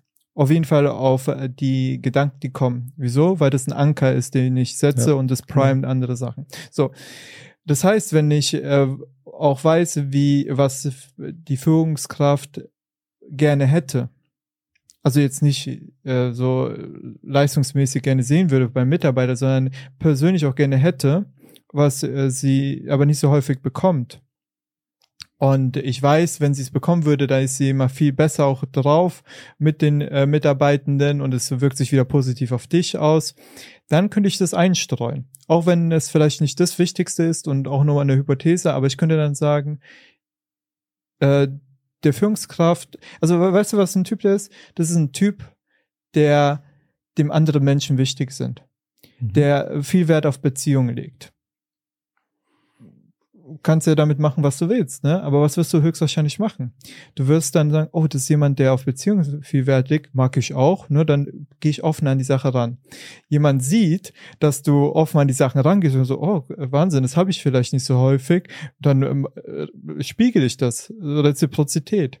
Und was passiert dann? Es entsteht eine äh, selbsterfüllende äh, Prophezeiung und ausgelöst vielleicht auch ja, durch das, was ich eingestreut, ha eingestreut habe. Muss natürlich nicht so sein. Aber wenn wir sowas wissen, würde ich mich mal weit aus dem Fenster lehnen und sagen, dass der ein oder andere wahrscheinlich, ich hoffe in bester Absicht, sowas auf jeden Fall mal ausprobieren würde, auch wenn er nicht die hundertprozentige Gewissheit hat, dass es passiert. Das wäre dann das Überbande-Coaching. Und ich, ich muss sagen, die Bauchschmerzen sind jetzt weg, weil ich das Gefühl habe, es ist ja im, im positiven Sinne für die, nach bestem Wissen und Gewissen, ich versuche da jetzt nicht jemanden zu manipulieren für meine Interessen, sondern für die Interessen der betreffenden Person. Ich glaube, dann äh, kann ich es mir gut vorstellen, aber dafür einen ähm, Auftrag zu bekommen, Hier, oh, es sind wir in heiklen Bereichen, weil man kann sich ja Aufträge auch selbst generieren, ne, wo man und das habe ich bei manchen Kollegen auch schon erlebt, dieser Wunsch, den Klienten eigentlich lang zu behalten, weil der bringt ganz gut Kohle. und dann die Beratung auch ein bisschen so zu gestalten, dass er ein Defizit nach dem anderen entdeckt, das du dann natürlich mit ihm wieder bearbeitest. Ne? Und das wäre die negative Auslegung, ähm, wo ich merke, okay, ich kann natürlich, ähm, wenn ich auf äh, den Haus gucke, äh, weil wir ich versuche mal an der Serie zu bleiben, ist die Klinikchefin, die mit der der Haus immer so seine Kämpfe ausfechtet. Ne? Ähm, die versucht das Team schon zu manipulieren. Also die sagt dann schon, manchmal gehen die auch zu dritt zu ihr, um sich zu beschweren zum Beispiel oder fragen auch, was sollen wir nur machen? Ne? Äh, und dann gibt sie Tipps, äh, was man tun kann. Ne? Und äh, später dann, in späteren Folgen, äh, sind dann die Maßnahmen, die sie versuchen, gegen ihren Chef einzusetzen, werden die auch immer krasser. Ne? Also die äh, entwickeln spiegelbildlich äh, auch immer mehr Intransparenz zueinander. Das ist ein ganz spannender Prozess. Ne? Also er ist nicht transparent, er arbeitet mit Taktiken und mit Strategien und offenbart die nicht. Und andere ähm, diskutieren darüber, was könnte das sein und wenden seine Techniken dann auch an auch gegen ihn und auch gegen die äh, Klinikchefin. Also alle werden so wie Haus. Ne? Das ist am Ende der, der Serie ein ganz großes Problem für alle. Ne? Alle wollen eigentlich nicht so werden wie er, aber haben doch ziemlich viel von ihm angenommen, weil diese Wechsel aus, aus der Wechselwirkung nicht rauskommt. Was du jetzt gesagt hast mit dem äh, Frage, ja, wie ist unser Chef und er ist äh, fährt auf Beziehungen ab, das kann ja ganz anders sein. Ne? Ich kann ja versuchen, dich zum Beispiel in eine Richtung ähm, Opposition zu primen gegen den Chef. Ne? Sowas passiert ja total oft oder ist mir aufgefallen in, in den Büros, in denen ich war, diese Bürokämpfe, die dann äh, ähm, stattgefunden haben. Also wo sich Systeme bilden an, entlang von Kommunikationen, um bestimmte Zwecke zu erreichen. Und das waren nicht immer irgendwelche Teams, die feststanden. Ne? Das waren dann tatsächlich dann informale Gruppen, die ähm, am Stuhl des Chefs sägen, ne? gemeinsam dran sägen und gucken, was können wir denn gemeinsam tun, um dem ähm, von seinem äh, Thron zu holen. Und dann werden da Inszenierungen, Improvisationstheater. Ne? Das kann auch in so eine Richtung inszeniert werden. Ich kann den auch in die Falle laufen lassen, mein Chef. Auflaufen lassen. Ja, da, da merkt man wieder äh, die Überschneidungspunkte äh, zu dem Podcast, den ich äh, vorhin mal reingebracht habe. Ähm, House of Cards, was wir hatten, auch äh, ja. mit den Strategien, die in Unternehmen ja, gefahren genau. werden. Ähm, die ich, beiden Figuren sind sich, finde ich, äh, gefällt mir blitzartig ein, auch ziemlich ähnlich. Ne? Underwood und Dr. Ja, beide okay. werden so als extreme Outlaws, die außerhalb von allen äh, ähm, Strukturen stehen und an die sich erstmal alle anderen anpassen müssen, die aber trotzdem von den Strukturen abhängig sind. Also es ist eigentlich eine ähnliche Figur, nur auf die Medizin übertragen. Gell? Ja, schau. Okay, okay dann, äh, weil es halt so naheliegend ist äh, zu den Intrigen, Spaß äh, und Liebe äh, als Stichwort reingeworfen. Ich glaube, ich habe sie jetzt auch, was ich vorhin meinte mit dem Paintball. Ähm, das, das hattest du, glaube ich, in dem Kontext gesagt, welche äh, Auswirkung Spaß als Intervention hat. Ah, das ist bei der Serie klasse. Also wenn du da mal guckst, was da an Intervention läuft. Also eins muss mit, mit dem Paintball, das war äh, mit einem Teammitglied, äh, äh, dem lauerte er immer auf mit so einer Paintball-Kanone und versuchte den immer zu treffen, bis der endlich mal zurückgeschossen hat. Das war so ein sanfter Typ. Ne? Äh, man könnte fast sagen, so ein systemischer Arzt. Ne? Und den wollte er ein bisschen aus der Reserve locken, weil der sich auch nie wehrte. Ne? Immer war er nur gut drauf, bis er ihn eines Tages auflauerte mitten im Lichtflur und ihn mit so einer Paintball-Pistole beschossen hat. Da hat er einen Treffer gelandet und dann ging das eine Zeit lang zwischen den beiden, haben die sich da dauernd bekämpft. Fakt war, äh, äh Erfolg war aber, dass der sich anfing zu wehren. Ne? Aber eine noch lustigere Intervention war mal die Geschichte mit den äh, mit dem Wichteln. Also das Team das Weihnachten wollte unbedingt wichteln. Er fand es total beschissen, sagt, ich schmeiß alles, was an Wichtel kommt, bei mir in den, in den, in den Topf hier, in den Abfalleimer. Und dann haben sie ihn weiter belatschert, dieses Team, und gesagt, ach kommen sie, und ist doch schön, und es, wir haben doch Weihnachten, und auch der Wilson, der Freund und die Chefin, alle haben auf ihn eingeredet, er möge doch jetzt mal sich herablassen, mitzuwichteln. Und dann hat er gesagt, gut, aber unter einer Bedingung, ähm, ich darf diese Loszettel äh, in den Eimer tun. Ja, und ihr zieht dann. Was hat er gemacht? Und ich finde, diese Intervention könnte fast aus dem Lehrbuch sein. Er hat auf alle Zettel seinen Namen geschrieben. Ne? Also alle zogen Dr. House. So, jetzt haben die, äh, du hast dann gesehen, bei der Kameraführung, alle zogen so ihre Lose und, dann, hm, und die Blicke dazu. Ne? Es hat natürlich keiner verraten, wie, weil das macht man ja nicht beim Wichteln. Ne? So, und dann hat der Haus noch gesagt, na, falls ihr, jemand von euch mich zieht, ich will keine Geschenke. Ne? So, und dann hat jeder ein Geschenk besorgt. Ne? Dann haben sie aber dann doch durch einen Zufall wieder rausgekriegt, dass sie alle Dr. ausgezogen haben. Sie waren empört ohne Ende. Ne? Sie fanden das unmöglich von dem Chef, ne, sowas zu machen und haben einen Teambeschluss gefällt, nämlich keiner kriegt, also Dr. Haus kriegt kein Geschenk. Ne? Haben das abgesprochen. Haus hat das alles beobachtet, ne? Er, alles mitgekriegt, was im Team so läuft. Und dann haben sie aber jeder einzeln heimlich doch ein Geschenk für Haus gekauft für den Chef. Ne? Und haben jeder unabhängig voneinander ihm das dann geschenkt. Und gesagt, ich habe sie gezogen. Also ich wollte das nicht so öffentlich machen. Ne? Und das hat dann wieder Haus dem ganzen Team gegenüber gespiegelt. Ne? Schaut mal, was mit euch los ist. Ne? Ihr arbeitet doch hinter eurem Rücken, ne? um euch die Gunst des Chefs zu holen. Fand ich klasse. Fand ich ein tolles Ding. Wenn ich Chef wäre, würde ich sowas mal probieren. Ne? So ein Eimer mit Losen und überall steht mein Name drauf. Mal gucken, was sie draus machen. äh, vorsichtig, was du sagst, am Ende machen es. Äh ja, aber so Dinger ließ er sich einfallen, äh, entweder um eine gemeinsame Empörung auszulösen, ne? Also auch äh, äh, besonders gemein zu einem zu sein, beispielsweise um zu gucken, wie reagieren die anderen drauf, also so eine Spaltung äh, zu versuchen, ne, das klappte mal, mal klappte es nicht. Ähm, oder auch total witzige Sachen wie das mit dem Huhn beispielsweise. Da er mal äh, mit Wilson gewettet, wie, wie lang das Team braucht, um ähm, auf das Huhn zu reagieren. Und Wiese wollte ein lebendes Huhn, ne, das auf dem Lichtflur ausgesetzt wurde und dann immer da äh, zwischen den Zimmern hin und her rannte. Und erst lustig ohne Ende, haben alle versucht, das zu ignorieren. Ah ja, ist halt ein Huhn. Wird schon irgendeinen Grund haben, das Huhn. Und dann kackte das irgendwo hin und dann, aber das geht doch nicht, ist doch gegen die Hygienevorschriften. Es hat ewig gedauert, ne, bis irgendwer dann mal die Initiative gegriffen hat und das Huhn einfach versucht hat einzufangen, was ein Witz ohne Ende war. Und am Ende stellt sich raus, es war Haus äh, und Dr. Wilson, die haben beide dem Team das angetan, ne? fanden das klasse. Dann haben sie noch eine Wette gehabt, wer von beiden es länger aushält, das Huhn.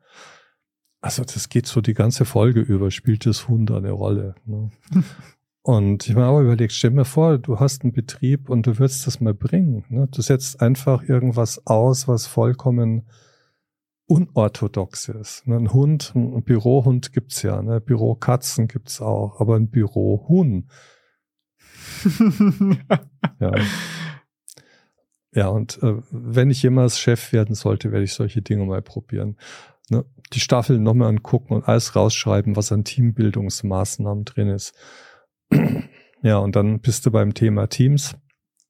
Wir lernen das ja auch, die Teamrollen, die Teamphasen und das kommt mir ein bisschen abhanden, weil dieses Team in der permanenten Entwicklung ist. Die haben nicht nur eine Phase, die haben acht Phasen oder so. Ne? Die sind, na, vielleicht ist das aber auch Sinn der Sache, die sind eigentlich immer auch in der Art Storming-Phase. Sie sind aber auch immer in der Performing-Phase. Das geht alles ineinander über. Ne? Und äh, ich würde mal sagen, die Teamuhr als Kategorisierung von Teamentwicklung, die ist bei äh, Haus ähm, vielleicht näher an der Wirklichkeit. Diese Phasen sind ineinander vermischt, wenn es sie denn tatsächlich gibt. Hm.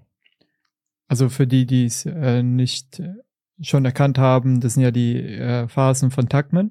Ja, und genau. ähm, Teamrollen nach Belbin, war ja. das, oder? Genau. Genau. Ja, und die Teamrollen wechseln da auch. Es sind zwar die Charaktere sind zwar einigermaßen festgelegt. Da gibt's einen äh, dunkelhäutigen Mann, der ist immer sehr äh, korrekt. Der zieht auch meistens eine Krawatte an. Ne? Und ähm, es gibt die moralische, die immer die ethischen, ethischen Fragen aufwirft und manche Leute eher sterben lassen würde, bevor sie ihre Ethik verrät. Ne? Und es gibt äh, in den ersten Staffeln zumindest so einen Schönling, der von Papi in dieses Team gesetzt wurde. Ne? Äh, den wollte der Haus eigentlich gar nicht haben.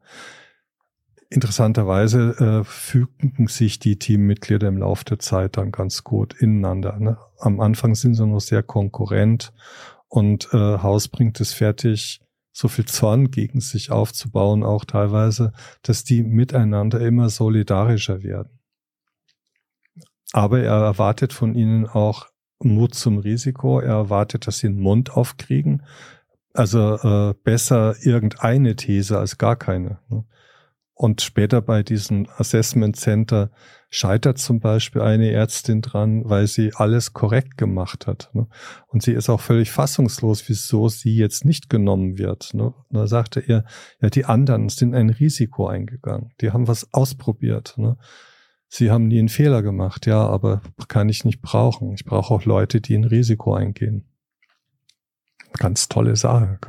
Schwer beeindruckend was man merkt, ist, dass er all diese Sachen auch tut, weil er die einzelnen Personen, aber auch die Personen in der Gruppe, im Team entwickeln möchte. Er macht es aus einem Standpunkt der Wertschätzung heraus. Könnte man das so sagen? Also er würde es niemals so zugeben, aber was, pass was passiert im Endeffekt? Er also möchte, dass die Person sich äh, weiterentwickelt ja. für ihr Wohl, oder? Ja, also äh, später dann ähm, hat er ja dann noch zwei neue Teammitglieder. Da wird es offensichtlicher, dass es ihm wirklich um die, er steht hinter seinem Team. Ne? Er hat dann eine, die nennt er 13, erfährst du den Namen nie. Und die ist schwer erkrankt und dann ähm, kämpft er auch um die. Ne? Äh, die geht dann mal raus aus dem Team, er holt sie dann wieder zurück und äh, macht da auch wirklich einen großen Aufwand. Oder wenn sein äh, Teammitglieder von außen angegriffen werden, einer macht zum Beispiel mal einen Fehler, einen, also einen vermeintlichen, und da steht er voll hinter dem und schützt den auch. Ne? Und ähm, ich glaube, dass das auch dieses Zusammenschweißen des Teams ausmacht. Ne? Er fährt die zwar an und, und fordert die total heraus, aber ähm, er steht aber auch voll, volle Kanne hinter ihnen. Und ähm, was der für eine Moral hat, also er will Menschenleben retten. Ähm, es geht ihm wahrscheinlich nicht um Beziehungsaufbau, also zumindest wird es so dargestellt, aber er macht es dann trotzdem. Es werden Beziehungen installiert, auch wenn es immer wieder ähm, durch krasse Verhaltensweisen gezeigt wird, dass es anscheinend nicht so ist. Ne? Und das Ende ist auch sowas von eindeutig dann in der achten Staffel, die letzte Folge. Oh, die, das geht jetzt zu weit. Das, das geht jetzt viel zu weit. Man kann die zweite spoilern, aber äh, nicht ja. die, die achte. So. Aber weißt du, äh, in den Staffeln in sich, und jetzt weiß ich nicht, ob das ein bewusster Prozess der Autoren ist, ne? ähm, die Staffeln selber entwickeln sich auch, ähnlich wie diese Teamentwicklung läuft. Ne? Jetzt frage ich mich, werden solche Staffeln von Anfang an durchgeplant? Ne? Oder spielt auch der Zufall der Entwicklung eine Rolle? Ne? haben die vielleicht nur vier Staffeln geplant, dann war die so erfolgreich.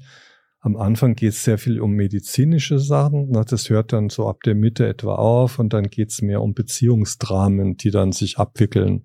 Liebe, Freundschaft, Sex, wer mit wem und so. Und wie das dann so ein Team beeinflusst, dass äh, Teammitglieder miteinander Sex haben. Was er eigentlich kategorisch ausschließt, aber dann doch akzeptiert. Also auch da merkt man, von Staffel zu Staffel verschiebt sich auch die Gewichtung, ne, um was es da geht.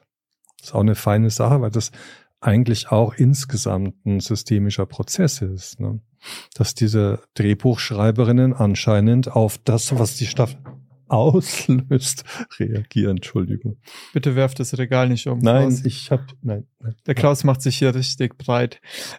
Beziehung und sogar Liebe das äh, wäre auch meine nächste Frage. Denn vielleicht kann man das auch so sehen, wenn man Menschen kennenlernt, auch in einer Organisation, da geht es erstmal um die Sache. Man trifft sich, weil man einen gewisses, gewissen Zweck verfolgt. Und irgendwann mal rückt der Zweck vielleicht ein bisschen in den Hintergrund und es geht mehr um das Miteinander. Manchmal sehr engagiert um das Miteinander. Es entstehen tiefere Beziehungen wie Liebe und äh, da kommt es auch äh, zu Sex etc. Und es beeinflusst ja auch das Team und die Organisation, vor allem wenn es Mitglieder im Team sind. Da hatte ja der äh, Dr. House auch so eine äh, Situation gehabt und ich will da deswegen nochmal nachfragen, weil in Unternehmen gibt's ja manchmal auch so sogenannte ähm, keine Beziehungsvorschriften. Das ist widersprüchlich, wie ich es formuliert habe. Also, dass man keine Beziehung haben darf. Ja. Jedoch kann man sowas ja nicht wirklich beeinflussen. Es entsteht und es hat Auswirkungen und jeder weiß, welche Auswirkungen es haben könnte. Wie geht Dr. House damit um? Oder anders gesagt, was passiert da und wie geht er damit um? also so wie ich es gesehen und gehört habe, ne, das ist ja nochmal eine äh, Geschichte, ist er anfangs strikt dagegen, ne, torpediert es auch. Also der Dunkelhäutige und diese, äh, die da 13 genannt wird, die werden ein paar äh, im Laufe der Staffeln und dann dieser Schönling, der vom Papi reingesetzt wurde und die Immunologin, die moralische, auch die werden ein paar. So, die ersten, äh, die zweiten scheitern, ne, weil äh, Haus permanent da rein interveniert. Ne? Und ähm, auch sagt, ihr passt eigentlich gar nicht zusammen und ähm, äh, das stört hier den Prozess, ne, den, den Diagnoseprozess. Ich brauche hier unabhängige Leute, weil er merkte, dass die beiden in Liebe miteinander verknüpft sich in ihren, in ihrer Thesenbildung unterstützten. Sie waren nicht mehr frei in ihrer eigenen individuellen Thesenbildung.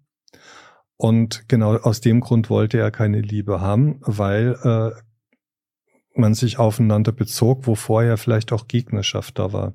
Und als er die Beziehung dann mit seinen ganzen Tricks zertrümmert hatte, liefen die beiden wieder in Gegnerschaft ne, und brachten dadurch wieder ihre äh, volle Funktionsfähigkeit, ihre medizinische ein ne, die vorher gelähmt war.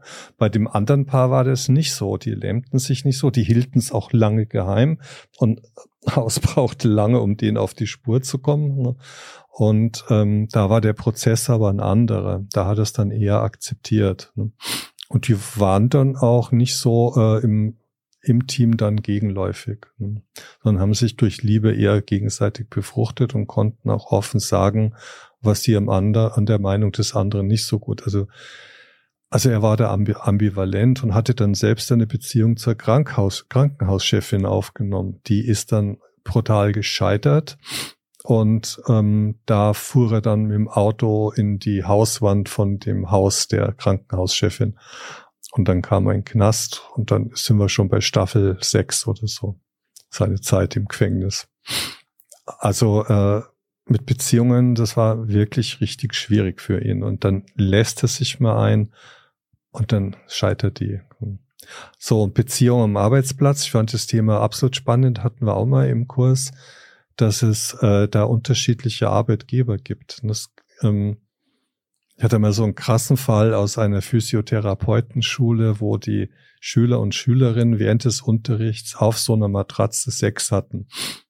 So, ähm, das war für die Schulleiterin nicht so ein Problem, weil man bei der Physiotherapie sich permanent äh, sehr nah anfassen muss. Ne? Sie lebt davon, dass man mit Körpern arbeitet und weil die jungen Leute halt noch so viele Hormonausschüttungen haben, gehört mit dazu, wurde halt doch ziemlich viel Sex produziert gehörte mit zur Schule. Ein Problem fing das erst an, als die in einem öffentlichen Kurpark Sex hatten, so ein paar aus der Schule.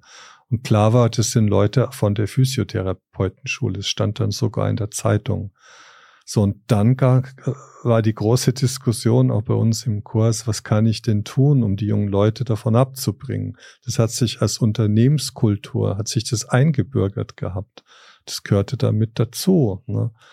Das war dann ein langer, langer, langer Verhandlungsprozess mit der Schülerschaft und Schülerinnenschaft, ähm, Zeiten festzulegen, wann äh, Sex und wo der stattfinden darf. Darauf haben sich dann alle geeinigt und dann war das äh, leichter zu nehmen. Also es gibt schon Arbeitgeber, die da äh, das fördern. Liebe am Arbeitsplatz kann sehr fruchtbar und sehr motivierend sein. Ne? Ja, weiß nicht, bin mir da unentschlossen. Hab aber sowohl negative wie positive Erlebnisse in meiner eigenen Arbeitsbiografie gehabt. Und man sagt ja, glaube ich, gibt so eine Zahl, die meine ich mal gelesen haben, 60 Prozent aller Beziehungen entstehen am Arbeitsplatz. Ne? Passiert ja eh, also kann ich doch auch hergehen und es zulassen. Ja, das ist ähm, spannend, denn die Befürchtung, die man hat, ist, dass erstmal, wenn man in der schönen, tollen ersten Phase ist, wo man beflügelt ist von Emotionen. Ja. Also da Eltern kennen das sicherlich, da werden auch die Noten plötzlich schlechter. Also da gibt es irgendwie einen Zusammenhang anscheinend. Und ähm, die Leistung nimmt ein bisschen ab, weil man hat einfach Gedanken, äh, man, man, man denkt immer an die andere Person und nicht an äh, die Arbeit, an die Schule etc. Und dann gibt's noch den Fall, was ist, wenn es in die Brüche geht? Ja. Man muss ja weiter noch zusammenarbeiten. Und nicht immer kann man sich gut darauf einigen, ähm, weiterhin professionell zusammenzuarbeiten, weil vielleicht die Beziehung auch auf eine gewisse Art und Weise zu Ende gegangen ist. Und das hat ja auch Auswirkungen auf Organisation. Deswegen ist es auch ziemlich spannend mal zu sehen, es kann ja noch einen ganz anderen Effekt haben.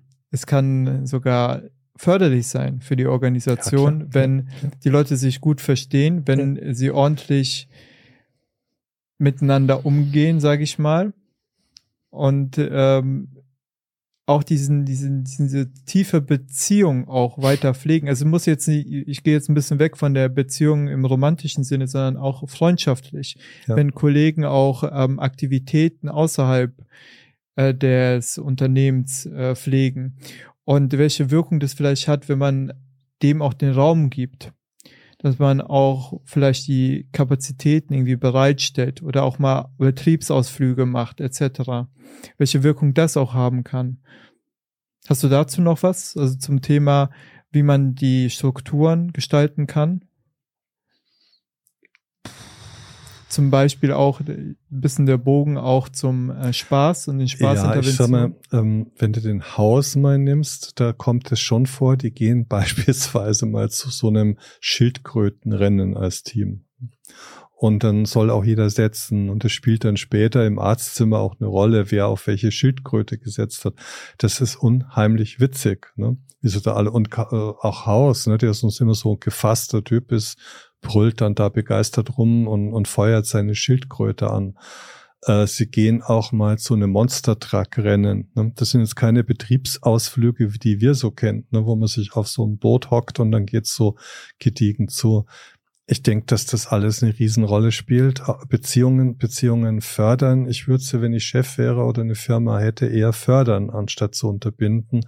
Weil, wenn ich zurückblicke, ich persönlich gute Erfahrungen gemacht habe. Ich würde mir vielleicht auch mal ein paar Studien angucken, wie das wo ausgegangen ist. Es hängt halt wahnsinns vom Kontext ab, den du äh, bastelst. Das hat dieses Team bei Haus ähm, unsagbar viel Freiheit. Ne? Die bewegen sich da in diesem Krankenhaus. Das ist eine ganz besondere Abteilung. Sie sind weder an Arbeitszeiten gebunden noch an sonst irgendwas. Sie können sich alles frei gestalten. Muss halt laufen. Insofern ist das eine recht anarchistische ähm, Geschichte. Ne? Sie sind als Team voll, voll autonom. Ne? Und wenn sie dann mal an die Krankenhausregeln stoßen, dann kriegen sie natürlich Druck, aber dann von der Chefin, aber auch mit der kann man immer verhandeln. Ne, sie finden immer auch eine Lösung. Und die allerletzte Lösung ist, das Haus doch tut, was er für richtig hält. Und fast immer zu 90 Prozent auch richtig liegt. Ne.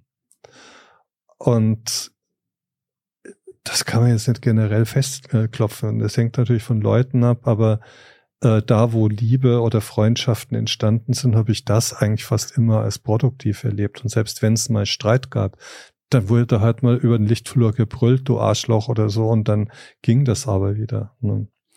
Also ich habe das eigentlich nicht als negativ oder als hinderlich erlebt in meiner Karriere. Mich persönlich, wenn du mich persönlich fragst, mich hat Liebe immer beflügelt. Also ich bin dann zum Beispiel schon eine Stunde vor Arbeitsbeginn da gewesen und blieb dann länger. also äh, deshalb wirklich, also kann sich jeder freuen, wenn er mich als Mitarbeiter hat und ich verliebt ich, bin. Ich glaube nicht, dass du da gearbeitet hast. Doch, ich wollte doch der Geliebten auch zeigen, was ich für, für ein toller äh, Speditionskaufmann bin, alles kann. oh. Klaus, wir sind leider schon auch weit über der Zeit, Ach, aber ähm, ich, ich, ich hätte noch tausend Fragen. Ich liebe es, mit dir zu reden. Ähm, weil wir da auch so abdriften können und ein bisschen rumphilosophieren können. Ich hätte noch eine letzte Frage. Also Dr. House ist ja eine fiktive Geschichte. Ja. Gehen wir aber mal davon aus, sie wäre real. Sie würde auch so stattfinden oder hat mal so stattgefunden. Und gehen wir weiter davon aus, du wärst Dr. House. Und ja. jetzt sind so acht Staffeln vorbei, ohne jetzt das Ende äh, zu spoilern. Acht Jahre sind vergangen.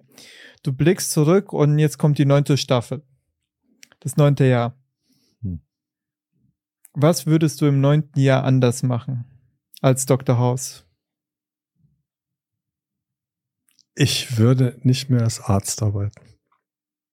Ich glaube, dass ähm, er einen Punkt erreicht hatte, wo äh, sich diese Berufung, Arzt zu sein, erschöpft hat. Und ähm, ich persönlich würde was ganz Neues versuchen. Hm. Ja, so. Und was?